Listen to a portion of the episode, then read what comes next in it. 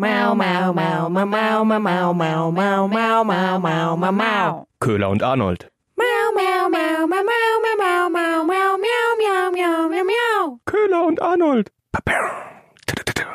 Hallo und herzlich willkommen zu einer weiteren Folge Köhler und Arnold. Und Köhler, wir werden heute wieder äh, informativer unterwegs sein denn je, denn äh, es gibt wieder eine Premiere. Wir holen die Insiderboxen wieder zurück. Yay! Ja, soweit Köhlers Kommentar dazu. Das war dann auch mein Beitrag. Dankeschön. Sehr, äh, ja, vielen Dank. Ähm, nach wie vor sind wir Nachrichtensprecherinnen und kümmern uns wieder um die besten, schönsten, spektakulärsten Sachen der vergangenen Woche. Eben wieder mit äh, ein paar Hintergrundinfos für euch. Und äh, die großen Themen in dieser Woche, die liegen ja auf der Hand. Zum einen äh, alles rund ums Thema Impfen und zum anderen alles rund ums Thema Trump und Kapitol. Ja. Wir werden klären, was ist, sind die Unterschiede zwischen dem Moderna, diesem unglaublich schlecht auszusprechenden Wort Moderna-Impfstoff und dem BioNTech-Impfstoff. Wir werden klären, was ist eigentlich ein Vakzin? Wie funktioniert dieser neue Impfstoff? Und wir kümmern uns darum, ähm, welche Macht haben die sozialen Medien in Zeiten von Trump und so weiter und so fort. Und die ganzen Kritiken rundum und welche Lösungen gibt es eventuell für das Problem, außer äh, Trump einfach von den sozialen Plattformen zu verbannen. Aber wir starten mit dem Thema Impfen. Köhler, wie, wie ist Ja. denn der, der Impfstatus? Wie viele sind schon geimpft? Ja, also aktuell, das war jetzt so der letzte Stand, sind ja eine halbe Million Menschen hier in Deutschland geimpft. Ist jetzt nicht so wahnsinnig viel, wenn man mal bedenkt, wie viele wir hier sind. Nee, es, es geht ja langsam, langsam, aber Langsam. sicher, würde Spahn sagen, Ja. geht's ja voran. Die ganze Kritik prallt ja quasi an ihm ab, vor allem nachdem ähm, Merkel ihn ja jetzt persönlich unter ihre Fittiche wieder genommen hat und gesagt hat, dann mache ich's halt wieder selbst, wenn, wenn das irgendwie keiner hinkriegt. Äh, die Impfsache ist ja zur, zur Chefsache erklärt worden, äh, nach der vielen Kritik daran, dass es so langsam vorwärts geht. Und ähm, die neuesten Neuigkeiten, das ist ja aktuell jetzt Sonntagmittag, die neuesten Neuigkeiten vom Wochenende sind, wir werden uns nicht aussuchen können, ob wir den Moderna-Impfstoff haben wollen oder den BioNTech-Impfstoff. Ja, ich glaube, da waren ein paar ein bisschen verwirrt, weil das hieß ja anfangs irgendwie ganz anders. Also da hatte ja die Bundeskanzlerin Merkel ja was anderes gesagt. Sie hat zumindest damit gerechnet, dass wir es uns aussuchen können. Das ist jetzt wohl eher nicht der Fall, weil halt einfach noch zu wenig Impfstoff zur Verfügung steht. Ja. Beziehungsweise zu wenig Vakzin. Vakzin, damit man nicht ständig äh, in, in auch in den Nachrichtenmeldungen, nachdem man nicht ständig irgendwie ein Impfstoffwort nach dem Impfstrategie, Impfstoffe, der neue Impfstoff. Äh, es gibt auch das Synonym Vakzin. Und äh, Köhler, ein kleiner Ausflug in die Geschichte. Und hier kommt unsere erste Insiderbox. Warum eigentlich Vakzin? Wo kommt es her? Es ist irgendwie schon fast was für unsere Kategorie Tiere oder Titten. Es hat einen tierischen Ursprung nämlich. Die Insiderbox. Das Wort stammt von der Kuh, lateinisch Wacker. 1796 wurde der erste Impfstoff entwickelt gegen die Pocken. Der Landarzt Edward Jenner impfte einem Jungen die schwächeren Kuhpocken, daher Wacker. Der Junge war dann immun gegen die Pockenerkrankung der Menschen. Also wir haben es den Kühen zu verdanken. Mensch. Das ist äh, der der neue Impfsong, glaube ich, wird einfach wacker, wacker, ey, ey. Äh, Übrigens gab es damals schon Impfgegner. Das ist kein neues Phänomen. Und einer der berühmtesten war wohl der Philosoph Immanuel Kant, der davor gewarnt hat, dass mit den Kuhpocken dir auch die tierische Brutalität eingeimpft wird. Also eine, eine, eine gewisse Skepsis gibt es also schon, schon immer. Aber apropos Gegner, äh, es gibt ja jetzt auch so ein kleines neues Ranking zum, zum Thema Impfen, wie schnell da die einzelnen Bundesländer so arbeiten. Und ich war überrascht, MacPom ist vorn. Also die sind auf Platz 1 äh, und na gut, Schlusslicht ist äh, Sachsen, die trödeln ein bisschen. Ja, und äh, Berlin und Bayern sind übrigens äh, im Mittelfeld. Also wir nehmen uns jetzt beide nicht so viel. Das wird dem Söder nicht gefallen. Nein, das wird ihm nicht gefallen. Er will doch auf Platz 1. Ja, aber da muss er, muss er erst an der Schwesig vorbei. Übrigens, kleiner Fun Fact, als ich die Nachricht gesehen habe, dass MacPom vorne ist, ich weiß nicht, ob da irgendwie jemand sich einen Scherz erlaubt hat, aber die, es war direkt die Abkürzung MacPom auch so geschrieben in dem Artikel, aber MC und dann P-O-M-M. MacPom. Ach so. Ja, also ist auch relativ schnell wieder verschwunden. Ich weiß nicht, ich glaube, da hat dann doch der äh, Redakteur, der leitende Redakteur ein bisschen stunk gemacht, aber das geht ja natürlich nicht. Old MacPom, ey, da im Stoff. Ja, das ist, Ja. das ist ziemlich gut, muss ich sagen. Vielleicht setzt sich's noch durch. Vielleicht setze ich durch. Ich finde auch, es hat irgendwie, ist griffiger. Man, klar, haut doch auch hin, MacPom. MacPom mit MC Schwesig. Ja, ja. Äh, sehr schön. Äh, ja gut, aber das äh, wird natürlich jetzt auch alles noch mehr werden und schneller gehen, wenn dann äh, bald zwei Impfstoffe zur Verfügung sind. Bisher haben wir nur BioNTech und dann kommt noch Moderna. Die Frage ist ja noch, okay, diese, diesen beiden Impfstoffe, das sind quasi die Halsbringer und nach wie vor ist ja aber eine große Frage, okay, wie funktionieren denn eigentlich diese neuen Impfstoffe? Köhler, Genau, da habe ich jetzt was Kleines vorbereitet. Weil nicht nur du kannst Insiderboxen, ja, Arnold, ich auch. Ich habe eine kleine Insiderbox zu, äh, was sind denn überhaupt diese mRNA-Impfstoffe, von denen alle sprechen? Die Insiderbox. Während klassische Impfstoffe mit abgeschwächten Erregern arbeiten, worauf dann das Immunsystem direkt reagiert, arbeitet der mRNA-Impfstoff mit dem Bauplan für Bestandteile des Virus. Also der Impfstoff hat die Infos, wie genau das Virus aufgebaut ist und gibt diese dann an die Zellen weiter. Die fangen an, einen Virusbestandteil nachzubauen und darauf reagiert dann das Immunsystem. Heißt also, die Zellen bekommen die Anleitung für einen Boxsack, an dem das Immunsystem trainieren kann. Diese Impfvariante ist deutlich schneller entwickelt als die herkömmliche, weshalb BioNTech, Pfizer und Moderna darauf gesetzt haben. Ah, das ist niedlich irgendwie. Also das, das ist irgendwie, das ist immer so Immunantworten, das kann man sich immer so süß vorstellen irgendwie, wie so Ja, so, so kleine dicke Zellen, die jetzt anfangen da zu boxen und und sich sich immer, immer stärker werden und entwickeln und ja genau, sich, sich schon mal sich schon mal vorbereiten für den großen Kampf gegen die Armee. ich sehe sie richtig wie Rocky so die, die Treppen hochrennen. Genau. Ja, so äh, so mal versucht in einfachen Worten zu erklären, äh, was jetzt einfach der was der mRNA-Impfstoff ist, von dem immer alle reden. Ja. Äh, Okay, also Moderna und BioNTech funktionieren eben beide nach diesem System. Es gibt aber trotzdem Unterschiede zwischen den beiden. Und zwar funktioniert Moderna bisher besser bei den Jüngeren. Ähm, ist da äh, hat eine höhere Wirksamkeit bei allen zwischen 18 bis 64 Jahren. Und in der Gruppe über 65 ist der BioNTech-Impfstoff besser. Ähm, da ist die Wirksamkeit bei mehr als 94 Prozent und bei Moderna nur äh, 86,4 heißt es. Das sind Daten der amerikanischen Arzneimittelbehörde. Die Behörde. Oh Gott, das macht mich wahnsinnig. Ja, ich verstehe. Die Behörde. Ja, bei Moderna, dieses Wort, das sträubt sich in mir alles, das irgendwie Englisch auszusprechen. Das heißt Moderna. Ja, das Aber ist naja, wirklich, okay. Genau, und daneben gibt es jetzt noch, klar, die Unterschiede, dass Moderna nicht äh, so tiefgekühlt transportiert werden muss und länger haltbar ist als BioNTech, aber ähm, wenn man sie eben mal vergleicht, sind das die Hauptunterschiede. Mhm. Aber äh, ganz herrlich, wir können es uns ja eh nicht aussuchen. Daher- Also, nimm, was du kriegen kannst, Arnold. Richtig. Wichtig eben nur zwei Impfungen bei BioNTech, äh, dazwischen drei Wochen, bei Moderna vier.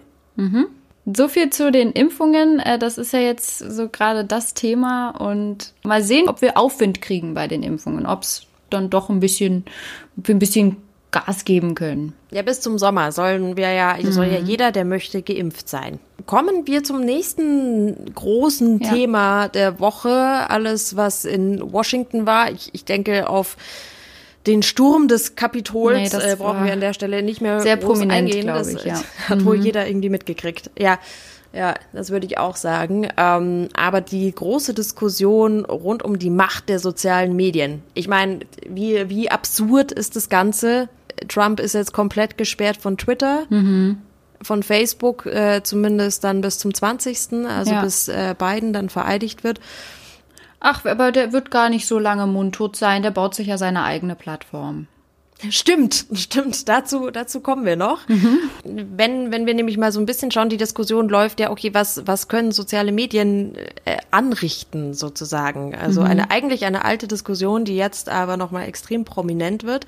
Wenn selbst Zuckerberg, bisher ja großer Trump-Versteher, muss man mhm. sagen, ihm äh, den Zugang verwehrt. Die Medien sind sich eigentlich hauptsächlich, also mit den Medien meine ich jetzt einfach verschiedene Blätter, also Süddeutsche Zeitung, Spiegel, äh, Tagesschau, Handelsblatt und so weiter und so fort mal angeschaut, was die schreiben. Alle sind sich eigentlich darüber einig, dass dieser Schritt der Sperre zu spät kommt und dass das alles hätte schon viel früher stattfinden müssen. Es gibt aber auch Kritik an diesem Schritt, mhm.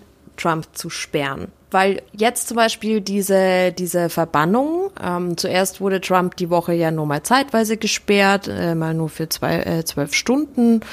Und dann war sein Kanal wieder offen. Und dann hat er über Twitter wieder mitgeteilt, dass er nicht an der Amtseinführung seines Nachfolgers teilnehmen wird. Also mal wieder äußerst kooperativ. Mhm. Das, und dass er sich verbittet, dass seine Anhänger in irgendeiner Weise respektlos oder ungerecht behandelt werden.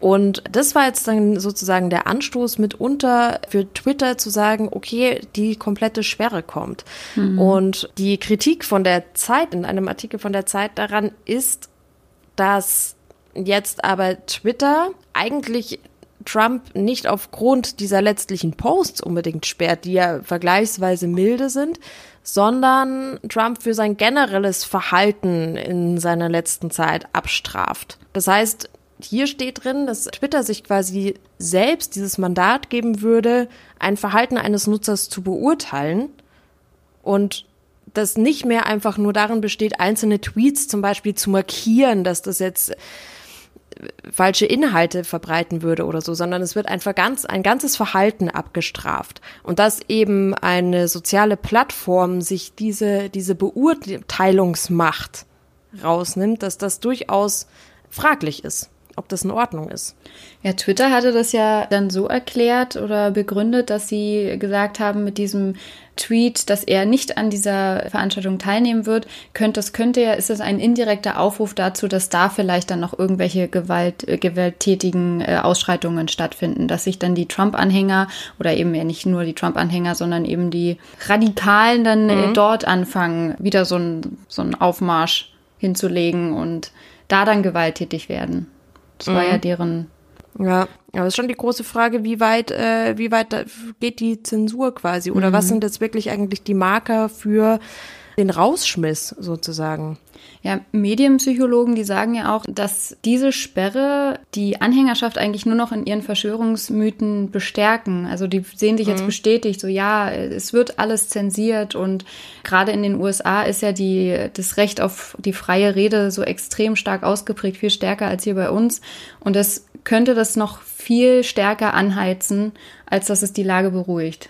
Ja, und eine andere Gefahr wird darin gesehen, dass sich die Anhänger einfach in sagen wir jetzt mal, dunklere Zonen von Plattformen mhm. zurückziehen. Also eigene Netzwerke dann haben. Also es, es, wird ja schon dazu aufgerufen, eben Facebook und Twitter zu verlassen mhm. unter diesen radikalen Gruppen und Trump-Anhängern. Und äh, da gibt es Parler, auch eine Plattform. Und äh, Parler hat einen unglaublichen Zulauf dann erlebt, mittlerweile auch wieder eingeschränkt worden eben aufgrund dieses massiven Zulaufs und da gibt es nicht diese Arten von Zensuren oder Kontrolle. Und ähm, das ist eben die, die Gefahr, dass eigene Netzwerke dann oder andere Netzwerke, die nicht so leicht zu erschließen sind, dann eben die neuen Orte sind, in denen sich die Leute rumtreiben. Oder dann eben, wie Herr Trump schon wohl angekündigt hat, es wird bald äh, das, das Trump-Book oder, oder äh, geben, weil er sein eigenes soziales Netzwerk gründen möchte. Ihr wollt mich nicht?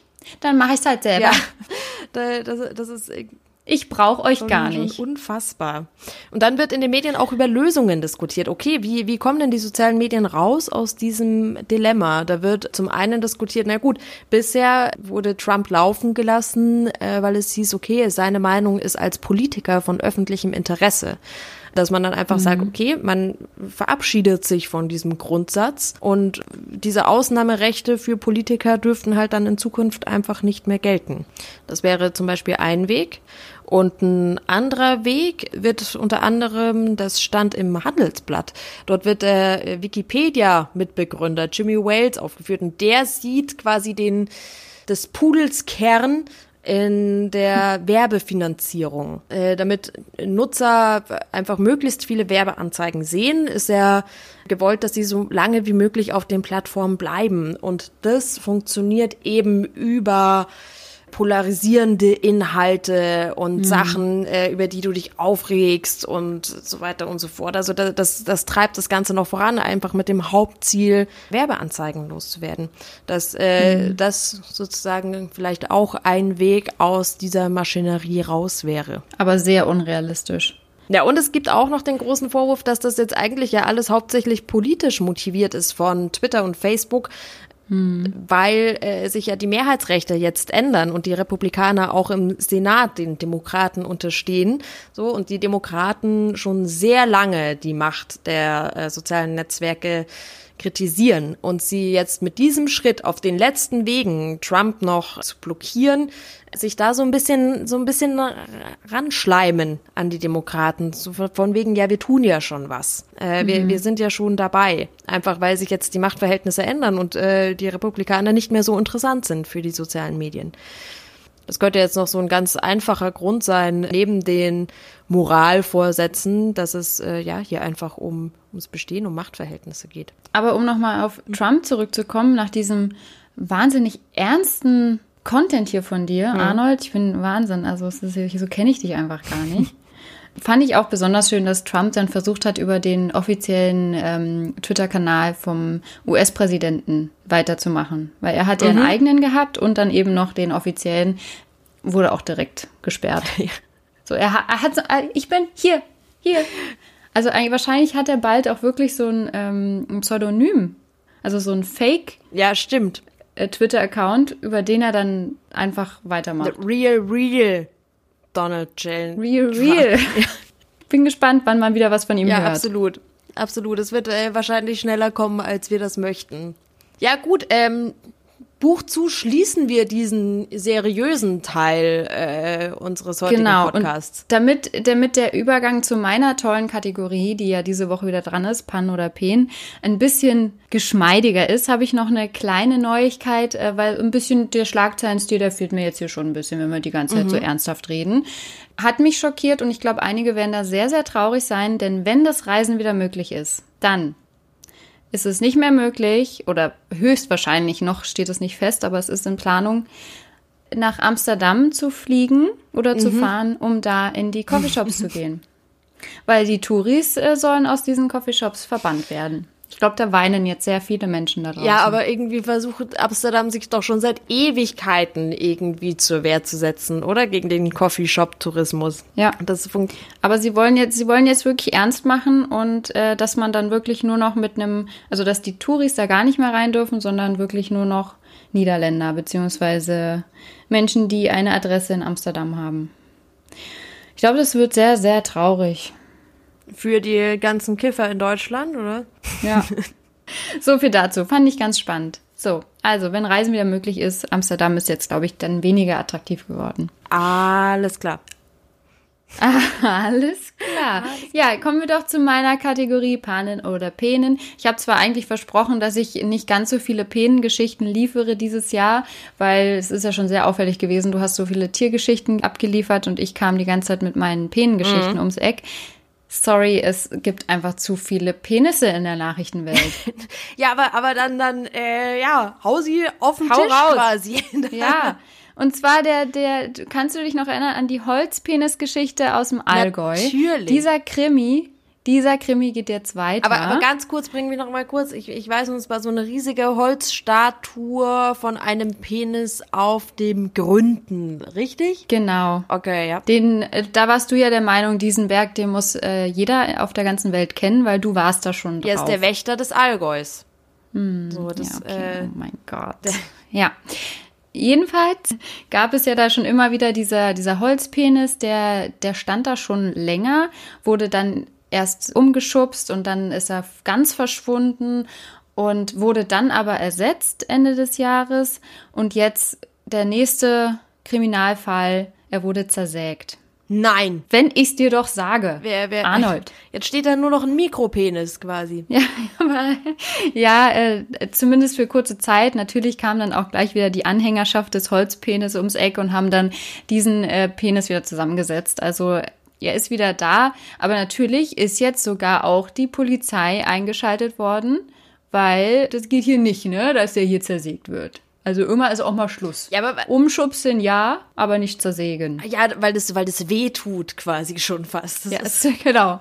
Also das ist jetzt unter der Gürtellinie quasi, das ist zu schmerzhaft. Kastration ja, des Wächters des Allgäus quasi. Aber äh, Ja, absolut. Also ich muss, ich muss aber sagen, also, also meine, meine Tatort-Spürnase hat da schon Verdacht, weil als die Bewohner, die haben nämlich sich schon so ein bisschen abfällig über diesen Holzpenis geäußert. Und ich denke, dass die äh, ihre Fingerchen im Spiel haben. Ja, aber was, was ist das? Was steckt denn da dahinter? Was ist das denn für, für ein dummer Streit? Von wem, Das von wem ist- ist denn der Holzpenis aufgestellt worden ursprünglich? Das weiß niemand. Das ist, es ist auch nicht klar, wem dieser Holzpenis überhaupt gehört. Das ist einfach mittlerweile ein Kunstobjekt und wird bei Google Maps auch als solches, als Sehenswürdigkeit markiert. Okay, und oder gibt es aber irgendwie, irgendwie einen großen Penisneid oder was, was passiert da? Warum, warum wird, oder Ja, die, die mögen den ganzen Rummel um diesen Lümmel irgendwie nicht. der Rummel um den Lümmel?